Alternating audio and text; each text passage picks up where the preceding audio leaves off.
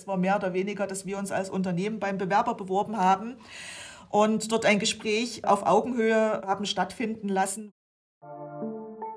Klar gesagt. Stimmen aus Sachsen der Heimat für Fachkräfte.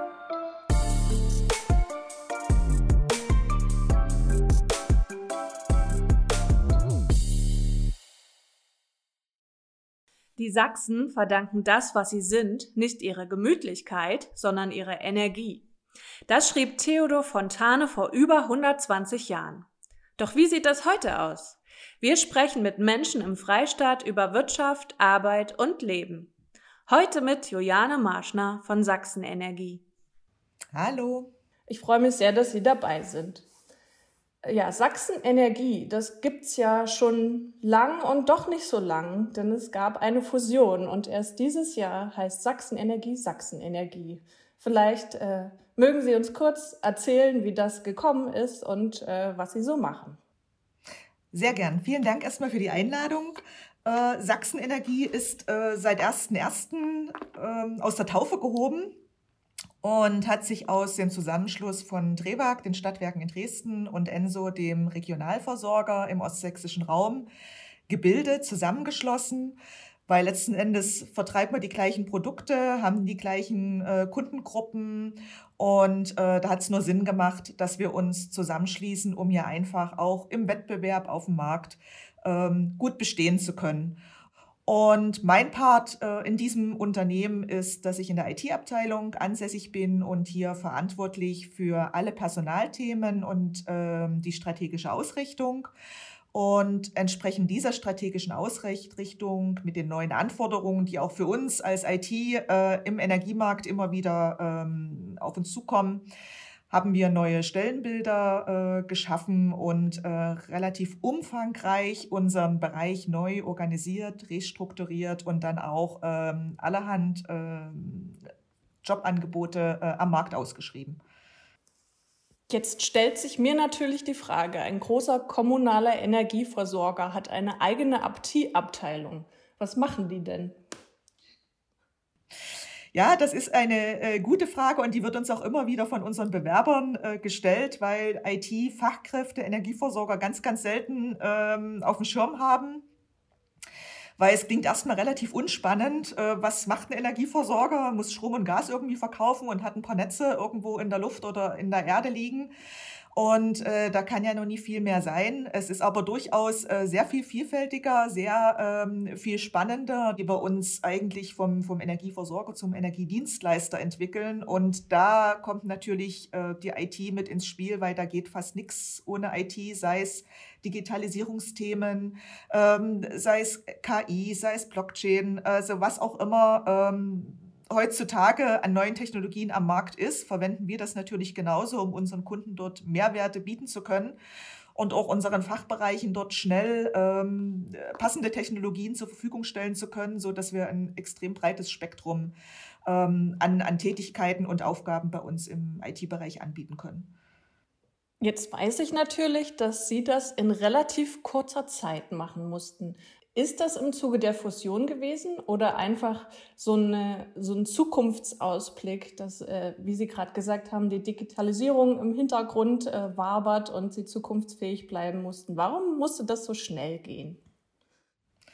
Also hier waren wir sogar noch schneller als die Fusion. Wir hatten 2018 unserem IT-Bereichen bei damals noch Drewag und Enso eine sogenannte 360-Grad-Analyse äh, unterzogen um einfach mal ähm, von extern äh, draufschauen zu lassen, wie stehen wir hier als IT-Bereich, wie zukunftsfähig sind wir aufgestellt. Und da kam eben raus, dass wir mit den, äh, den herkömmlichen Anforderungen, sprich eine stabile IT bereitzustellen, so ähm, annehmbaren Kosten. Ähm, da waren wir sehr gut aufgestellt, was aber gerade äh, neue Technologien angeht, äh, Digitalisierungsthemen. Da hatten wir durchaus Optimierungsbedarf. Und es wurde dabei auch festgestellt, dass logischerweise die IT von Drewag und die IT von Enso jetzt äh, nie wirklich viele Unterschiede im Aufgabengebiet haben, so dass damals ähm, entschieden wurde, 2019 einen einheitlichen IT-Bereich äh, zu gründen. Aus beiden Unternehmen haben wir uns da äh, im IT-Bereich zusammengeschlossen und haben für die Zukunftsthemen neue Stellenbilder äh, entworfen, generiert, haben geschaut, welche Themen fehlen uns einfach hier äh, bei uns in der IT, äh, welche sind auch schwierig intern zu beschaffen. Das heißt, wo holen, brauchen wir unbedingt externe Expertise, die uns dort einfach auch ein gutes Input mitgeben und, und gute Empfehlungen mitbringen, wie machen es andere, ähm, dass wir hier ähm, ja, uns wirklich zukunftsfähig aufstellen. Und die Fusion kam dann im, im nachgelagerten Schritt jetzt zum Jahreswechsel, aber wir waren zumindest als Bereich da schon mal sehr gut äh, vorbereitet. Sie haben gerade schon gesagt, schwierig zu beschaffen. Das ist eigentlich das, woran ich denken muss, wenn es um IT-Fachleute geht. Kann ich mir vorstellen, dass die Herausforderungen, ähm, da geeignete Fachkräfte zu finden, besonders hoch waren. Wie, wie sind da so Ihre Erfahrungen?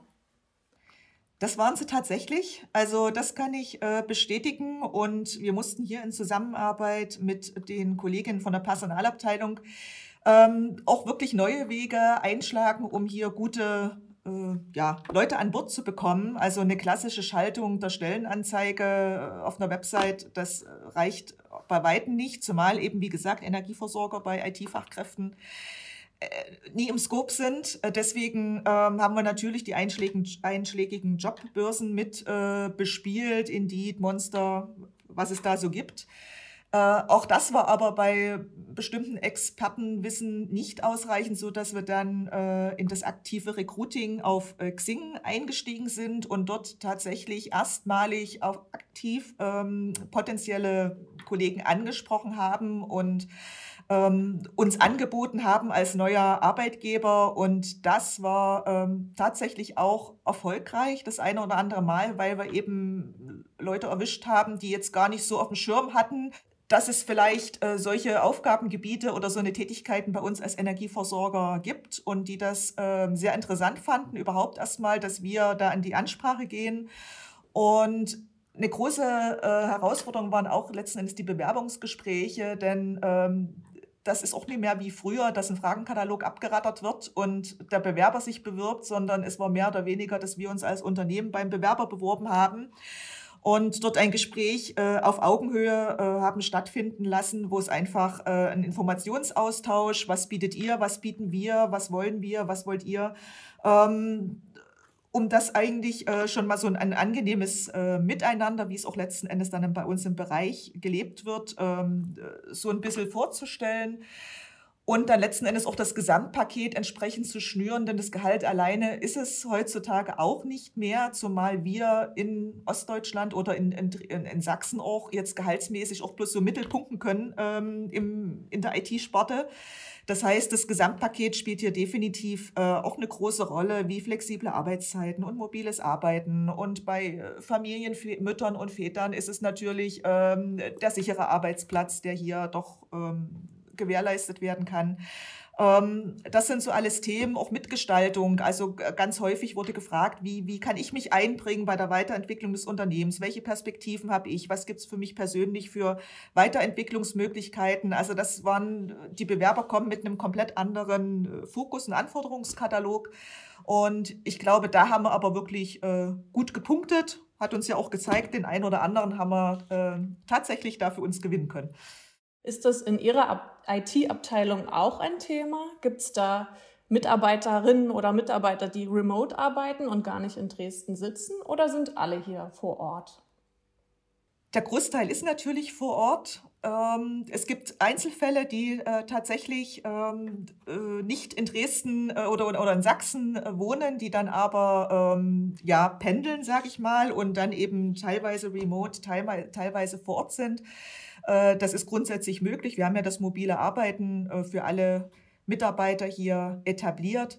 Ähm, aber das, also ich sag mal, die breite Masse bevorzugt es einfach auch hier äh, Wohnort und Arbeitsort in, in, in einer angenehmen äh, Nähe zu haben, ähm, weil es gerade für, für Teambesprechungen und ähm, doch diversen Absprachen ist es schon schön, wenn man auch vor Ort ist und sich mal in die Augen guckt und mal jemanden in der Kaffeeküche trifft, ähm, was zu Hause ja dann ähm, eher schwierig wird. Ja. Ich möchte noch mal ganz kurz zurückkommen auf die Kanäle, die Sie benutzt haben. Also Sie haben ja schon gesagt, Xing hat gut funktioniert und die direkte Ansprache. Was haben Sie denn noch ausprobiert? Welche Kanäle und welche liefen vielleicht auch nicht so gut und wurden abgewählt? Äh, vielleicht können Sie uns da noch ein bisschen was berichten.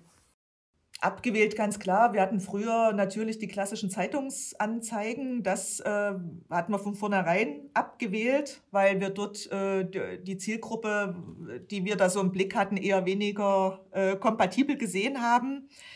Sind also komplett auf digital äh, gegangen aber außerdem, dass wir jetzt dort ähm, Xing genutzt haben und die, und die anderen Jobbörsen, was wir natürlich noch machen für gerade für Studienabgänger oder überhaupt Studenten, dass wir vor Corona natürlich auf äh, entsprechenden Messen oder Veranstaltungen äh, mit der Personalabteilung vor Ort waren oder eben auch dort Veranstaltungen mit gesponsert haben und äh, uns dort vor Ort gezeigt haben und eben da auch unsere Stellenbilder und, und Angebote präsentiert haben ähm, auch der direkte Hochschulkontakt, dass man mal äh, eine Forschungsarbeit an die Hochschule gegeben hat oder äh, dort mal zu einer äh, Vorlesung sich angeboten hat äh, zu präsentieren. Das ist natürlich, das sind alles Mankos, die diese Zielgruppe, für diese Zielgruppe ist es echt gerade schwer ähm, oder für uns schwer, dort in den Vordergrund äh, zu kommen oder uns zu präsentieren kommen wir jetzt zu den Begriffen, bei denen ich wahrscheinlich aussteige, aber die Fachleute äh, große Ohren kriegen. Was für Fachkenntnisse braucht man denn äh, in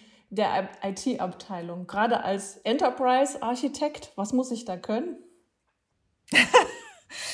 Also die, ja, die, äh, die, die Kenntnisse, die, die äh, rein fachlichen Kenntnisse sind natürlich immer basierend auf dem jeweiligen äh, Stellenbild. Bei dem einen brauche ich logischerweise Programmierkenntnisse. Bei dem anderen ist es jetzt, äh, bei dem Architekten, das ist jetzt weniger die Programmierkenntnis, die er da mitbringen muss, sondern eher diesen, ähm, diese Erfahrung, äh, welche Architektur in einem vergleichbaren Unternehmen wie dem unseren einfach äh, Sinn macht, welche Anwendungslandschaft ähm, bei uns äh, zukunftsfähig ist, wie unsere Infrastruktur mit diesen ähm, einerseits äh, kritischen Infrastrukturanforderungen für die Netzstabilität äh, versus den agilen Anforderungen und, und flexiblen Anforderungen aus den Vertriebsbereichen, wie wir das äh, sinnvoll übereinander gemappt bekommen, ohne dass das eine das andere gefährdet. Ähm, also das Fachliche ist das eine, das ist stellenunabhängig, aber wir achten auch sehr auf, die, äh, auf das sonstige Mindset. Also wir wollen schon Kollegen an Bord haben, die einfach uns weiterentwickeln, die uns einen guten Input geben, hm, äh, wo die Reise hingehen könnte, was die ihre Erfahrungen mitbringen aus anderen Unternehmen und eben äh, dazu beitragen, dass wir uns als Bereiche und dann letzten auch als Unternehmen weiterentwickeln, die über den Tellerrand gucken, die einfach auch einen offenen Geist haben, dort einfach sich ähm, insgesamt äh, zu beteiligen und äh, nicht nur auf ihr eigenes äh, Themengebiet äh, fokussiert sind. Also vielen Dank, Frau Marschner. Das war sehr interessant und ich hoffe, wir haben auf diesem Wege einen Softwarearchitekten den Weg geebnet oder vielen anderen IT-Leuten. Ich danke Ihnen auf jeden Fall für Ihre Zeit und lasse Ihnen natürlich gerne noch die letzten Worte. Super, vielen Dank äh, für diese Möglichkeit. Das war das erste Mal, dass ich äh, ja so ein Format äh, mitgemacht habe. Ich bin äh, total gespannt, ähm, was sich daraus ergibt. Klar gesagt. Stimmen aus Sachsen der Heimat für Fachkräfte.